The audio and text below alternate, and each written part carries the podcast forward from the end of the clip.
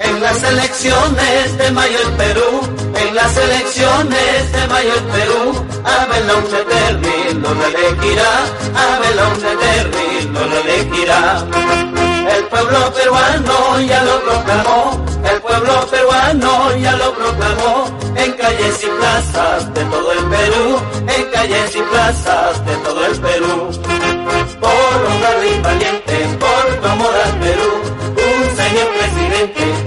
la UNED Todos con el UNE, viva popular, todos con el UNE, viva acción popular.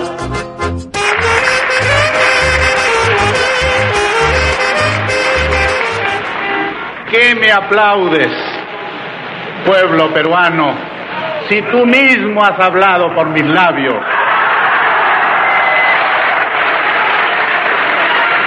¿Qué me aplaudes si estoy aquí porque tú lo quisiste?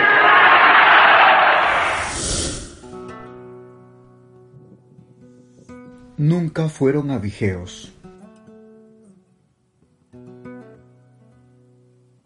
Antes de que el arquitecto Fernando Belaúnde Terry regresara a Palacio de Gobierno, Sendero Luminoso había empezado su plan de lucha armada como mecanismo para llegar al poder. La confusión y desconocimiento del fenómeno de extrema violencia y métodos terroristas para instaurar una dictadura comunista eran clamorosos entre la clase política. Al presidente Belaúnde se le atribuye una declaración describiendo a los senderistas como vulgares abigeos, Después, cuando era claro que estaban subvirtiendo al orden público, dijo que sospechaba que habían sido entrenados en Cuba, dando a entender que se trataba de una típica guerrilla guevarista y no un grupo maoísta mucho más violento y mesiánico. No sabía que Abimael Guzmán calificaba de expertos en guerrillas de un mes o simplemente burgueses a los grupos alzados en armas que tomaban como modelo el levantamiento de los hermanos Castro contra la dictadura de Fulgencio Batista en la Cuba de mediados del siglo XX.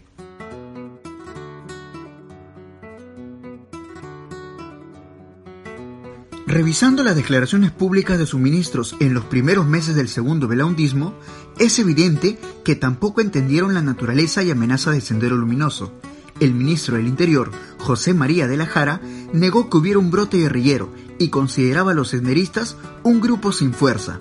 Para el ministro de Relaciones Exteriores, Javier Arias Estela, había evidencias altamente sospechosas de la existencia de algún tipo de intervención foránea en los actos de sabotaje que sucedían con más intensidad. El hermano del presidente, Francisco Belaúnde Terry, que era diputado por Acción Popular, declaró a la prensa que era una exageración calificar de actos de terrorismo lo que son cuestiones pueriles. La ceguera no era exclusividad del partido de gobierno y de sus ministros. Los políticos de todas las tiendas tampoco tenían clara la situación. Solo por dar dos ejemplos de las antípodas ideológicas, el diputado del Partido Popular Cristiano, Celso Sotomarino, pensaba que el origen de Sendero Luminoso estaba en un portaaviones ruso anclado en el Caribe cubano, al otro extremo ideológico, para el senador Javier Díaz Canseco Cisneros, las acciones violentas de los primeros meses del senderismo tenían un nítido sello de derecha, quizás una maniobra de la CIA para sabotear el crecimiento de la izquierda en el cono sur, miopía política que favoreció a los huestes de Abimael Guzmán.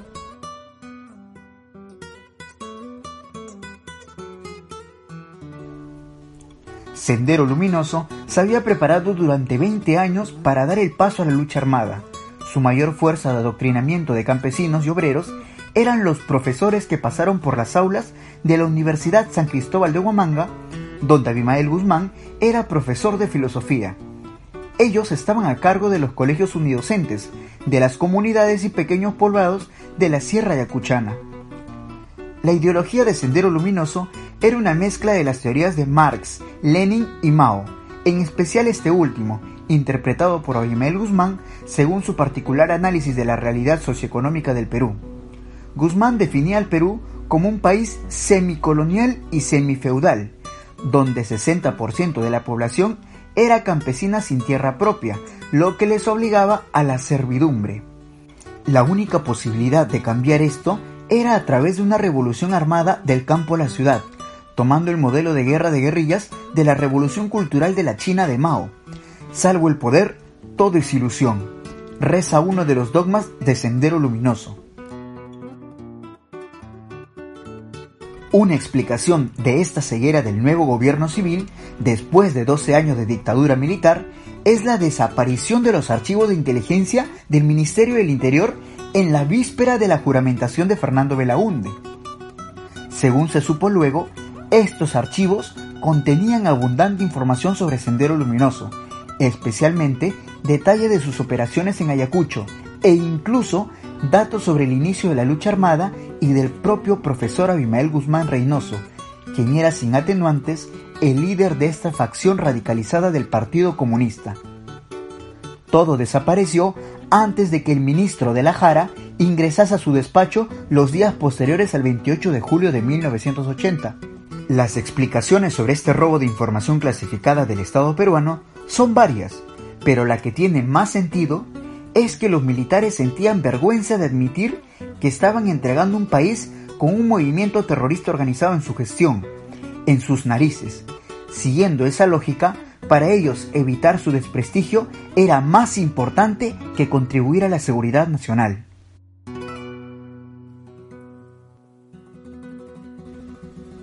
Algunos años después, el general Francisco Morales Bermúdez hizo una sorprendente revelación ante la pregunta de un periodista sobre por qué no hicieron nada para evitar el inicio de la lucha armada. Teníamos informes de inteligencia que afirmaban que el grupo de Guzmán propugnaba la lucha armada, pero en esos años más de 60 grupos políticos decían lo mismo. No podíamos prever que estos sí lo harían. Sin embargo, a pesar de la desaparición de los archivos del Ministerio del Interior, Abimael Guzmán no era un desconocido para los servicios de inteligencia de la policía y las Fuerzas Armadas. Antes de pasar a la clandestinidad e iniciar acciones armadas, fue arrestado tres veces y conoció las celdas de El Sexto, la cárcel destinada a los presos políticos en Lima. La primera y única foto que se tenía de él es de 1969 y fue tomada después de ser arrestado por participar en las violentas y masivas protestas callejeras en Ayacucho y Huanta para oponerse a la reforma educativa del general Velasco. Fueron días de convulsión que obligaron al gobierno militar a mandar refuerzos de policías a Ayacucho para sofocar la protesta. El saldo fue de 14 personas muertas, entre ellos dos niños, y hubo 55 heridos. En 1970, Aimel Guzmán fue detenido, responsabilizándolo de la muerte de 22 campesinos de una lejana comunidad de las alturas de Huanta. Su detención duró cuatro meses. Salió en libertad condicional después de que un grupo de intelectuales ayacuchanos firmaran una carta pública pidiendo que lo liberen. El tercer y último arresto de Guzmán fue la noche del domingo 7 de enero de 1979, una desactivada huelga general convocada por la Central General de Trabajadores del Perú, CGTP, había movilizado a los detectives más experimentados de la Dirección de Seguridad del Estado con la finalidad de ubicar y detener a los principales políticos de izquierda señalados como agitadores sociales por el gobierno militar. La noche que decidieron salir en busca de ellos, a un veterano policía que conocía de cerca los planes inminentes de la lucha armada que tenía la facción más extremista del Partido Comunista, se le ocurrió aprovechar la situación para ir en busca de su líder, que según información privilegiada que tenía, estaba en Lima. Tres podían ser los lugares donde Abimael Guzmán estaba en Lima. La casa de sus suegros en Magdalena, la residencia para alumnos y profesores de la Universidad Enrique Guzmán y Valle La Cantuta, de Chosica, o la casa de su hermana Clara. Fueron en grupos divididos a los tres lugares y lo encontraron en la cuadra 5 de la avenida Pershing donde vivía el padre de su esposa, Carlos Latorre Córdoba. Fue conducido en calidad de detenido a las oficinas de seguridad del Estado en la prefectura de Lima. Su familia política de inmediato llamó a la abogada Laura Cayer Ibérico, quien lo había defendido cuando quedó preso en el sexto por los sucesos violentos de Ayacucho, pero esta recomendó al doctor Horacio Alvarado, un conocido ex juez y profesor universitario. Cuatro días después, Abimael Guzmán Reynoso salió en libertad favorecido más que por la acción de habeas corpus que presentó a su abogado, por las gestiones que hicieron en su favor cuatro altos oficiales de la Marina, el Ejército y la Policía, quienes llegaron hasta la oficina de los policías que lo interrogaban sobre sus planes de la lucha armada para interceder por él, solicitando en un lenguaje sutil que lo liberasen. era la manera elegante en que los generales de las Fuerzas Armadas le daban una orden a un subordinado de la policía en un gobierno militar. Guzmán salió sin cargo alguno y no se le vería la cara hasta el sábado 12 de septiembre de 1992. Regresaría al mismo edificio de la prefectura, pero en calidad del enemigo número uno del Perú, detenido en una cinematográfica operación de inteligencia policial, acusado de ser el principal responsable de la muerte de miles de peruanos.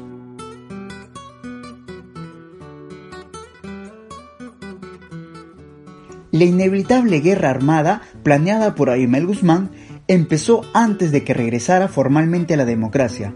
Sucedió en los últimos días de la dictadura militar. El día previo cuando millones de peruanos regresaron a las urnas para elegir democráticamente al civil que iba a suceder a los generales que tomaron de facto el poder, empezó en el caserío ayacuchano de Chuschi y rápidamente se expandió por los pueblos de los Andes sureños, contra el mito que sostiene que los limeños se dieron cuenta de la existencia de Sendero Luminoso el día que explotó un coche bomba en la calle Tarata de Miraflores el 16 de julio de 1992. El primer atentado terrorista en la capital también se perpetró antes de que terminase la dictadura militar. El lunes 16 de junio de 1980, 12 años antes del monstruoso atentado en el corazón de Miraflores, al otro lado de la ciudad, el local de la Municipalidad de San Martín de Porres fue incendiado con bombas Molotov lanzadas por un grupo de jóvenes que gritaba consignas de un supuesto movimiento de campesinos, obreros y trabajadores. Es más, el primero de innumerables apagones en Lima, como táctica para infundir terror, se produjo el mismo día que Belaúnde ingresaba a Palacio de Gobierno por segunda vez, el 28 de julio de 1980.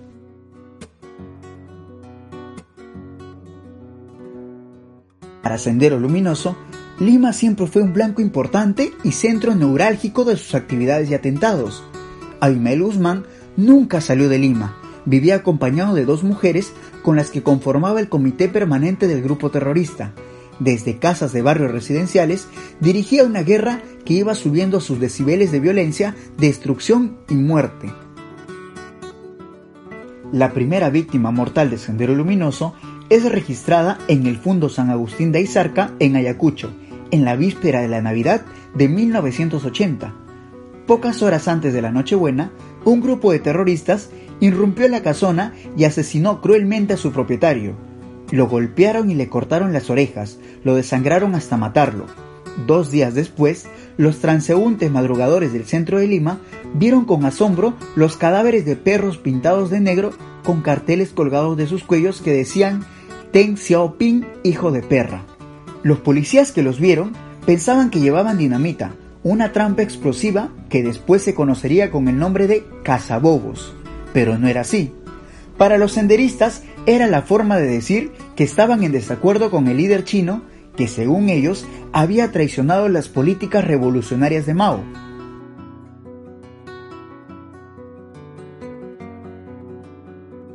El 15 de agosto de 1981, un ataque senderista al puesto policial de Quinoa cobró la primera vida en las fuerzas del orden. El suboficial de la policía, Ramiro Flores Zulca, fue el primer policía asesinado por el terrorismo.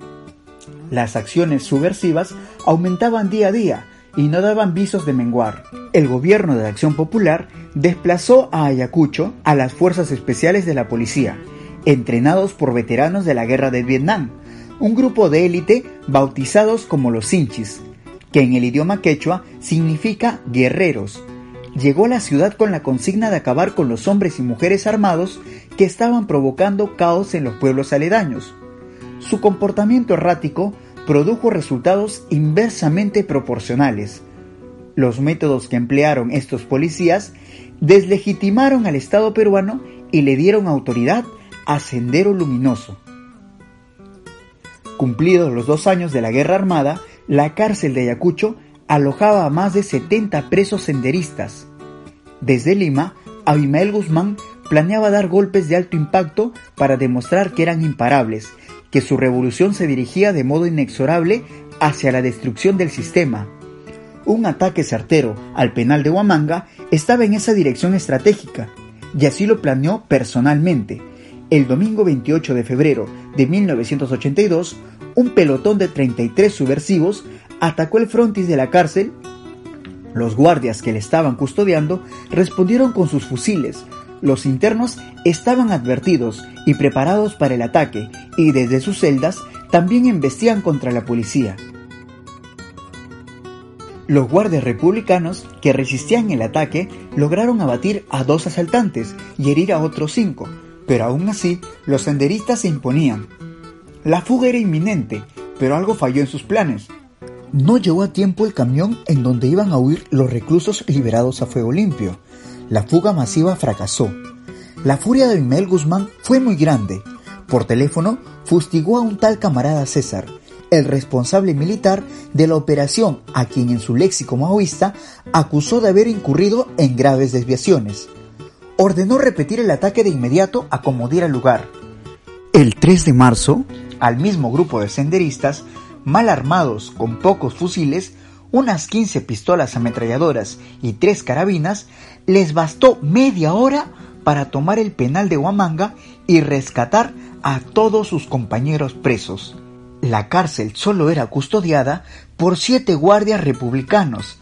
Las cifras finales estimaron en 247 el número de reclusos fugados, de los cuales al menos 78 eran presuntos militantes de Sendero Luminoso. Dos policías murieron en este segundo ataque al penal de Huamanga, y esta vez los senderistas aseguraron de llevar un camión que trasladó a los reclusos fugados a las alturas que rodeaban a la capital ayacuchana, donde los esperaban sus camaradas para darles atención médica.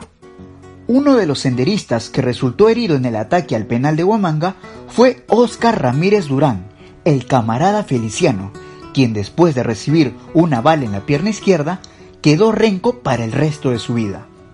Feliciano fue el único líder en libertad después de la detención de Abimael Guzmán y se escondió en la enmarañada selva del Valle de los Ríos Apurímac, N y Mantaro, el Brain. Recién fue capturado el 14 de julio de 1999 en Huancayo. Al comandante del GEIN, Félix Castro Tenorio, le tocó trabajar en la estación de la Policía de Investigación del Perú, PIP de Huamanga, en esos asiagos años del inicio y proliferación del terrorismo en Ayacucho. Estuvo ahí aquella noche del martes 2 de marzo de 1982, cuando los senderistas, por orden expresa de Abimael Guzmán, quien ya denotaba un carácter obsesivo y compulsivo, insistieron en asaltar la cárcel de Ayacucho. Castro Tenorio recuerda que esa noche tenía turno de ronda en la ciudad entre las 10 de la noche y las 2 de la mañana. Los atentados terroristas se producían en cualquier momento y su misión era dar rondas por los lugares estratégicos como el aeropuerto, las estaciones policiales y el penal que acababa de ser atacado. Ese día al apagón general le siguieron ataques y fracasaron estrepitosamente en controlar la subversión que creció exponencialmente. Según el informe final de la Comisión de la Verdad y Reconciliación, en el año 1984 se produjo la mayor cantidad de víctimas de asesinato, desaparición y violación de derechos humanos, producidos especialmente en la Sierra Sur del Perú. En el segundo gobierno de Acción Popular se produjo el 35% de las muertes y desapariciones de todo el conflicto armado interno, estudiado por la CBR entre los años 1980 y 2000.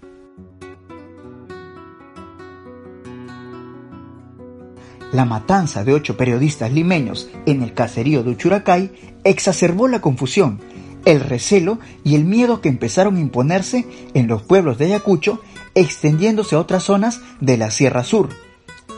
Los periodistas fueron asesinados en enero de 1983 por campesinos quechohablantes que confundieron sus cámaras fotográficas y micrófonos con armas de fuego.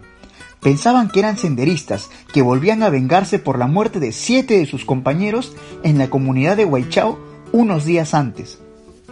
Los comuneros de Uchuracay estaban hartos de que los senderistas llegaran a su comunidad para robarle sus animales y la poca comida que podían cosechar en sus heladas y descampadas sierras de las alturas de Guanta. La tensión había empezado cuando Sendero Luminoso quiso imponer su estrategia de autoabastecimiento en el campo para cortar el suministro de alimentos a las ciudades. Con el abandono de sus puestos de autoridades civiles y la policía, los campesinos se sintieron cada vez más desamparados y decidieron organizarse para enfrentar a los sediciosos. Los terroristas habían dinamitado el único camino que conectaba la comunidad con los pueblos vecinos. Dos campesinos habían sido asesinados por una columna senderista como escarmiento por no acatar sus disposiciones. Un hombre fue volado con dinamita por trabajar su chakra en lugar de unirse a los ejercicios de entrenamiento impuestos por ellos. Los campesinos estaban furiosos. Según la comisión investigadora presidencial encabezada por el escritor Mario Vargas Llosa, los comuneros habían linchado en Huaychao no solo a siete, sino 24 presuntos senderistas en los días previos a la llegada de los periodistas. En una de las conclusiones del informe de la comisión, Vargas Llosa señala que los periodistas fueron atacados con salvajismo, poniendo en práctica un ritual ancestral reservado para quienes se cree que han pactado con los espíritus malignos. Willy Reto, uno de los fotoperiodistas muerto en Uchuracay, logró disparar su máquina fotográfica segundos antes de que el ataque salvaje de los comuneros termine con su vida y con la de los siete colegas. La secuencia fotográfica de Reto da la razón al informe de la comisión investigadora. La reacción de Sendero Luminoso contra los campesinos militarizados fue brutal. Una de las masacres más sangrientas ocurrió en los pueblos de Santiago de Lucanamarca y Huancazancos en abril de 1983. Los campesinos, sintiéndose protegidos por una base militar instalada cerca de ellos, decidieron romper la prohibición de cultivar y vender productos agrícolas al mercado citadito que les había impuesto Sendero Luminoso quienes querían interrumpir la cadena de suministro a las ciudades grandes como Huamanga o Guanta. La respuesta senderista fue asesinar a 80 hombres y mujeres de los dos pueblos. Lo hicieron a machetazos en una escena tan violenta como primitiva. Los comuneros trataron de defenderse en vano con piedras. Dejaron sobre sus cadáveres cartulinas con frases escritas con letras rojas como mueran los traidores a la lucha armada. En la entrevista de El Diario, en el año 1988, Abimael Guzmán reivindica abiertamente su autoría personal de la matanza y el uso del terror. Enviados a zonas que no conocen, sin muchos recursos logísticos, los militares aplicaron la única fórmula que conocían. Entrenados para la guerra convencional, o en el mejor de los casos, entrenados bajo la influencia de la Escuela de las Américas en métodos antisubversivos que privilegia únicamente el aspecto militar, desconociendo los elementos psicosociales, políticos y económicos. Los militares peruanos en zonas de emergencia imitaban el modelo argentino, actuando más como una fuerza de ocupación que como una fuerza protectora para la población civil especialmente para los campesinos que, para todo efecto práctico, vivieron sometidos entre dos fuegos. Por un lado, Sendero Luminoso, que quería imponer a la fuerza su revolución, y por otro lado, las fuerzas del orden que los trataban como presuntos terroristas o sospechosos de colaborar con los senderistas. Con esta lógica, en los primeros años de la lucha contra subversiva, se producen matanzas indiscriminadas de campesinos por parte de patrullas de las Fuerzas Armadas y de la policía. Una de las más sonadas fue la muerte de 60 campesinos en el caserío yacuchano de Acomarca en agosto de 1985. El joven subteniente del ejército Telmo Hurtado, en un acto de profundo salvajismo, ordenó disparar con fusiles FAL y luego volar a todos los comuneros reunidos en la plaza del pueblo. El oficial Hurtado fue el primero en ser sancionado por esta masacre. La matanza fue tan abominable y tantas eran las evidencias que a la cúpula militar le fue imposible encubrirla, como habían venido haciendo con los casos anteriores. Desde los albores de la violencia política, organismos de derechos humanos denunciaron la detención, desaparición de muchos jóvenes en el cuartel militar Domingo Ayarza, más conocido como Fuerte Los Cabitos de Ayacucho. Estas denuncias siempre eran respondidas por voces oficiales o oficiosas, negando cualquier posibilidad de detenciones arbitrarias, torturas, asesinatos y menos incineración de los cadáveres de personas detenidas, especialmente jóvenes, bajo el cargo de ser presuntos militantes de Sendero Luminoso.